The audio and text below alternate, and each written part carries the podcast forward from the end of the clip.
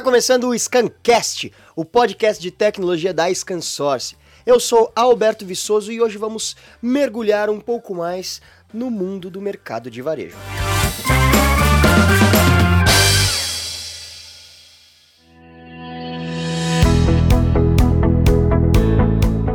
Dos mercados que mais sofreram mudanças recentes foi o mercado de vendas no varejo, que estão em um caminho sem volta para as plataformas online. Cada vez mais as empresas precisam ter as suas lojinhas na internet. Quer ver as novidades que já estão acontecendo e de quebra aprender como acompanhar essas mudanças?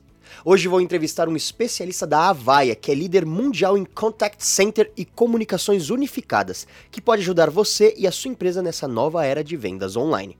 É isso mesmo, o futuro já chegou. O e-commerce, famoso comércio online, é o mercado que mais cresce no Brasil nos últimos anos e promete aumentar cada vez mais. Nesse momento de crise do coronavírus, com todos os setores retraindo e tendo prejuízos, ele é um dos poucos mercados que foram na contramão da crise e vem crescendo mais rápido ainda. O e-commerce e a produção de máscaras, é claro. Aí você pode ficar à vontade para investir no que você achar mais seguro. Mas o interessante é vermos, ou ouvirmos no caso, como essas mudanças já estão acontecendo na prática. E quem vai nos apresentar essas novidades é o Ricardo Pena, que é diretor de pré-vendas da Avaia. Seja muito bem-vindo, Ricardo. Obrigado, obrigado pelo convite, Alberto. Imagina, fica à vontade. Pessoal, o Ricardo ele tem quase 20 anos de experiência no mercado de TI e de comunicação.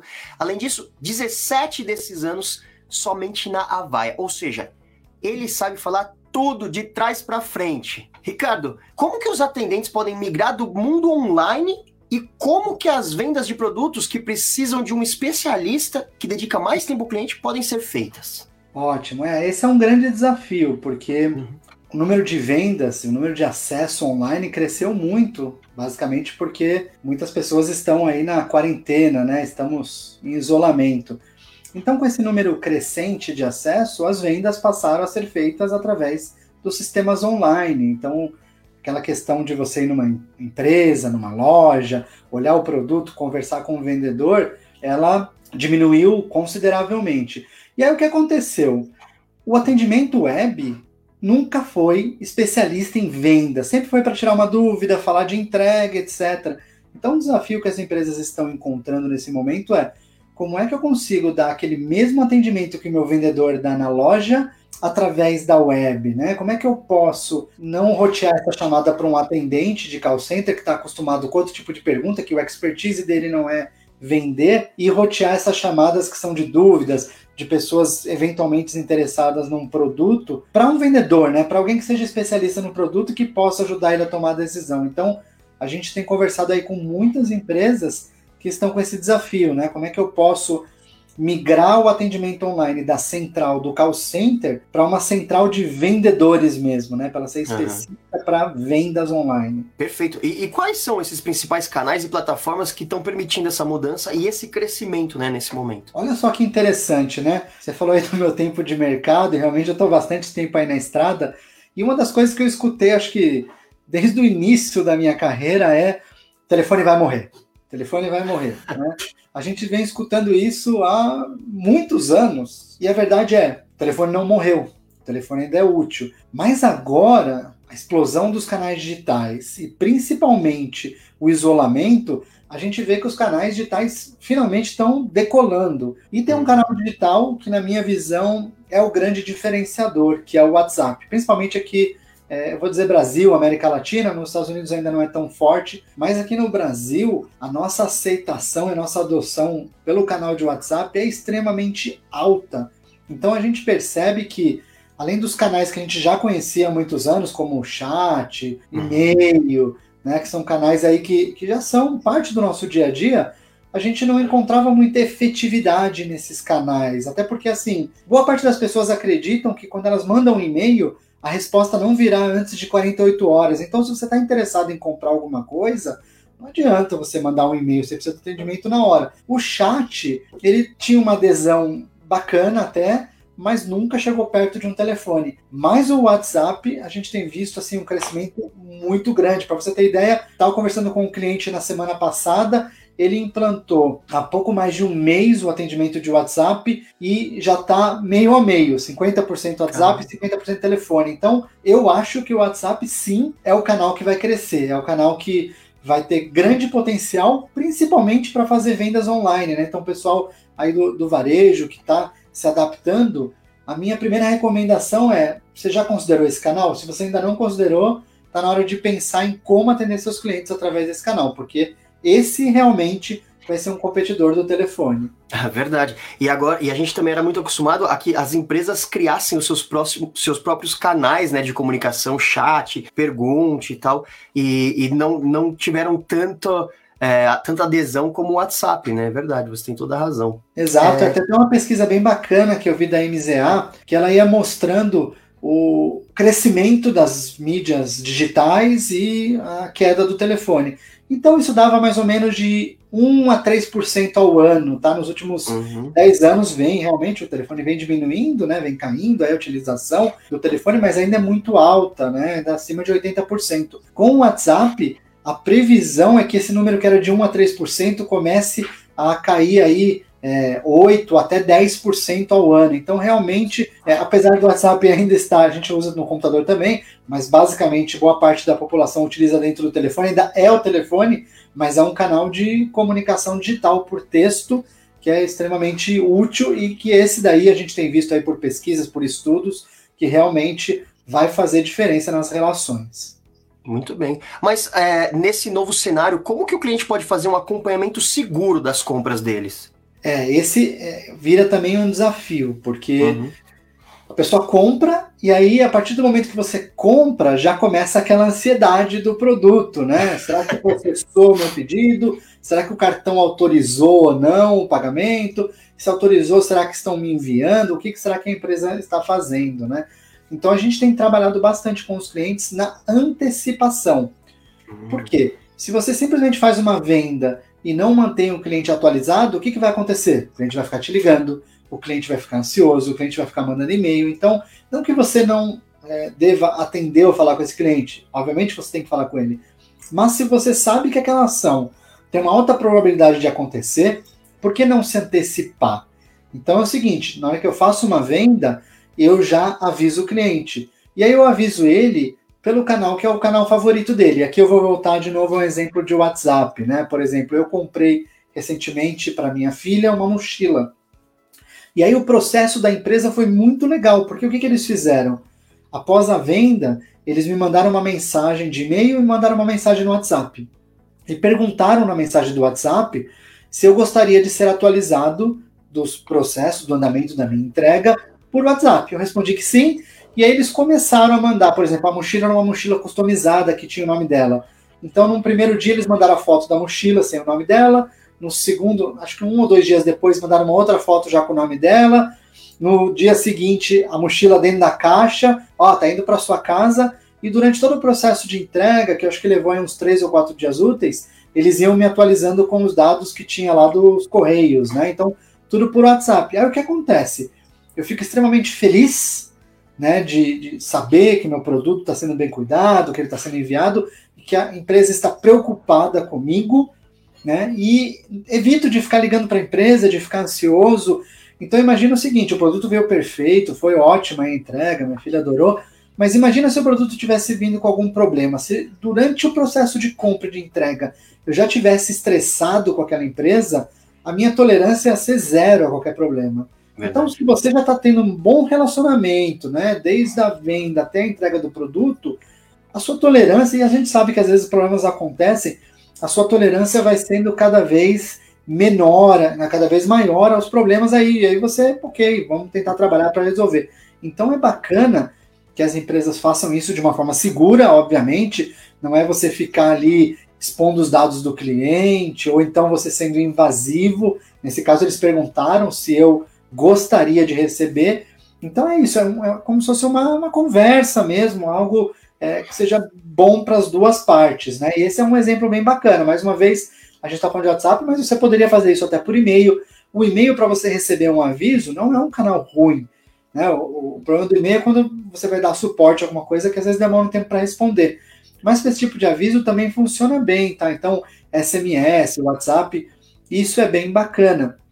E aí é interessante que a empresa tenha também um processo automatizado. Então a gente fala muito aí de bot versus humano, etc. Mas para esse tipo de informação, é legal que o primeiro atendimento seja um bot. A pessoa digita o pedido, o bot dá toda a informação, é, fica tudo disponível ali para ele. E aí, se realmente precisar falar com atendimento humano, aí ele direciona. E aqui que a gente volta para aquele mesmo conceito que a gente estava falando das vendas, né?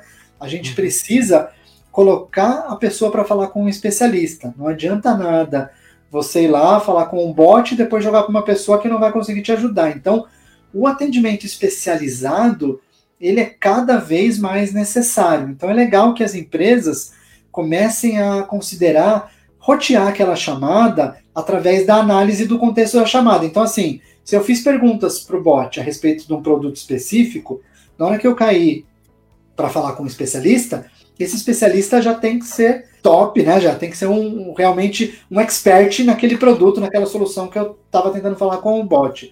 Então, isso são mudanças que a gente está vendo que estão acontecendo, a tecnologia já está disponível, né? Não estamos falando de futuro, estamos falando de algo que as empresas já podem implementar. Basta aí ter, obviamente, é, é, o projeto, a vontade de mudar aí da empresa e é, a decisão estratégica que isso vale a pena para o negócio.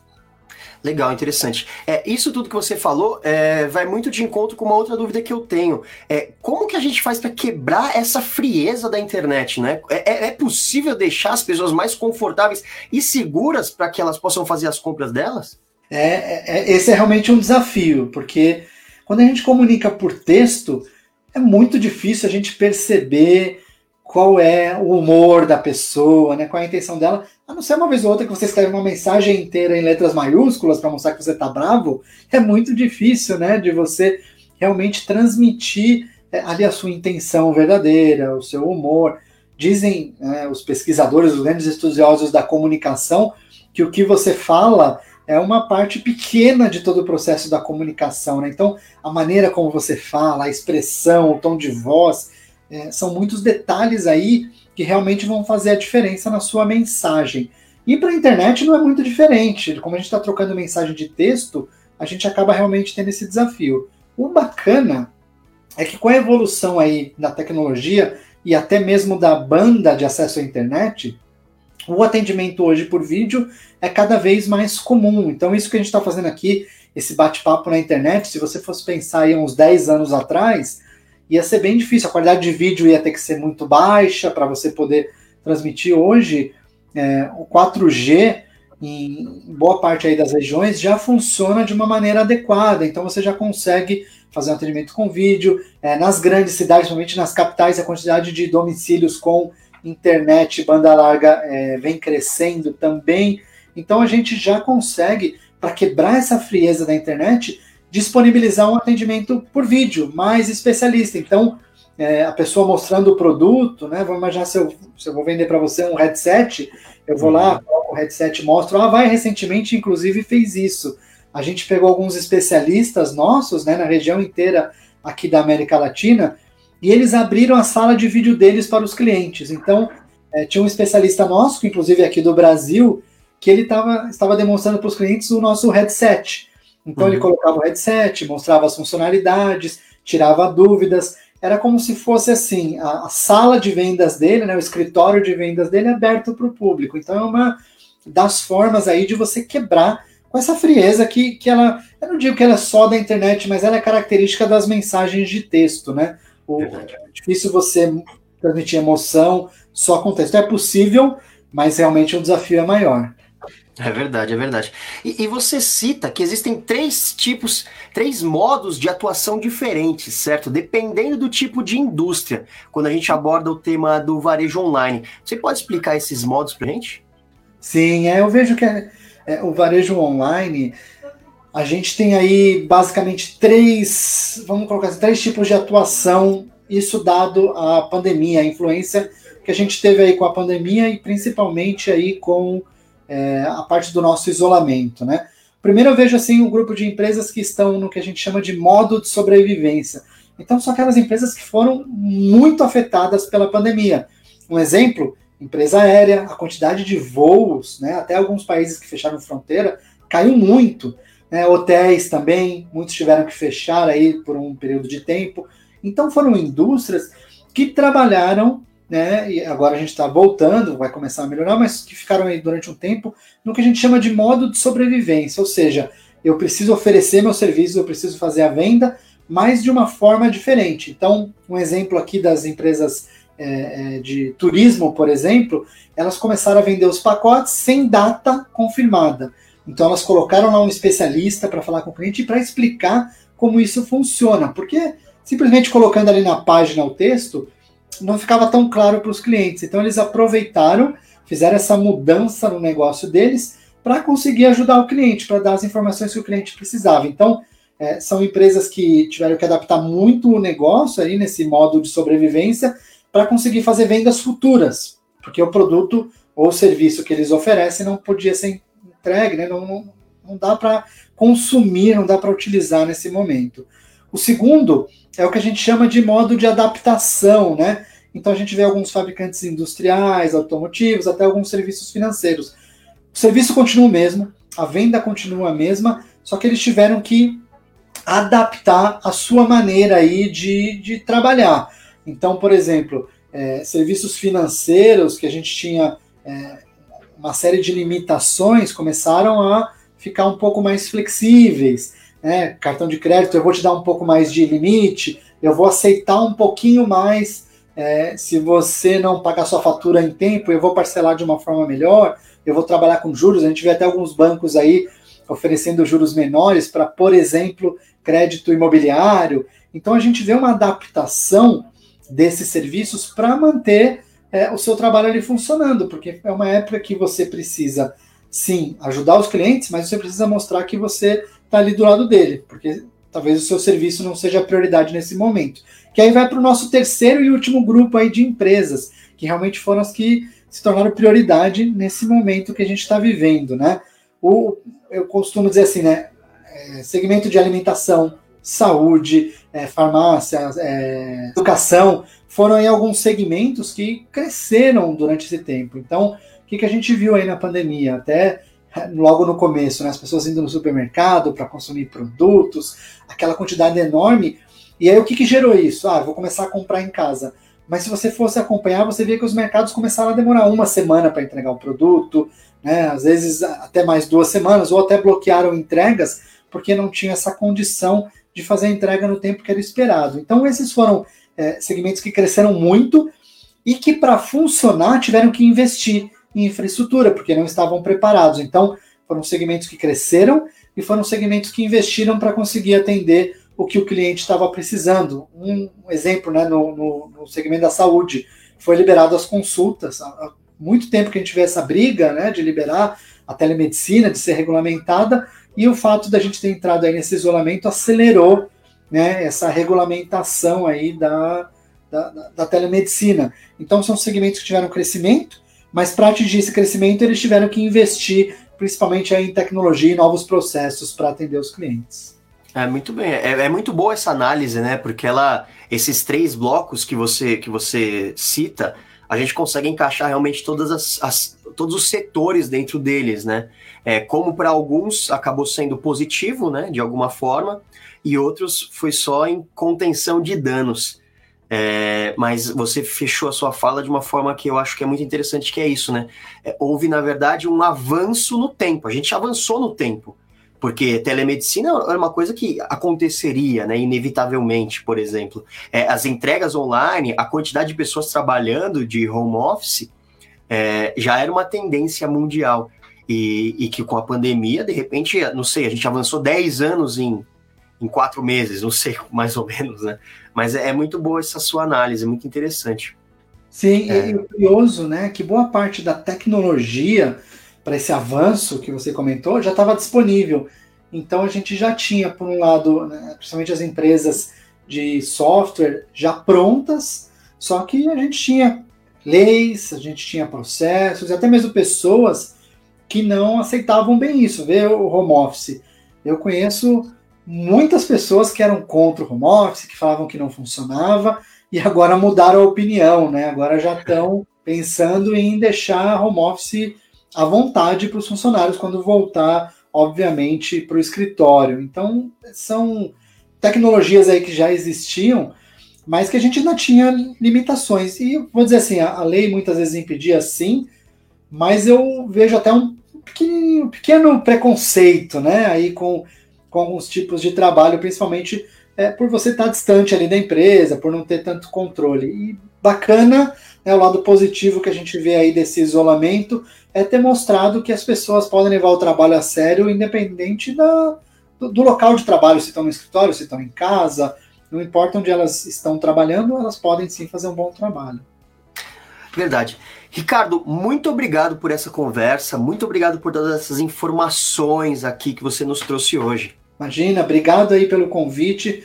Foi um prazer aí falar sobre esse tema que eu gosto muito e estou à disposição. Sempre que precisar, pode contar comigo.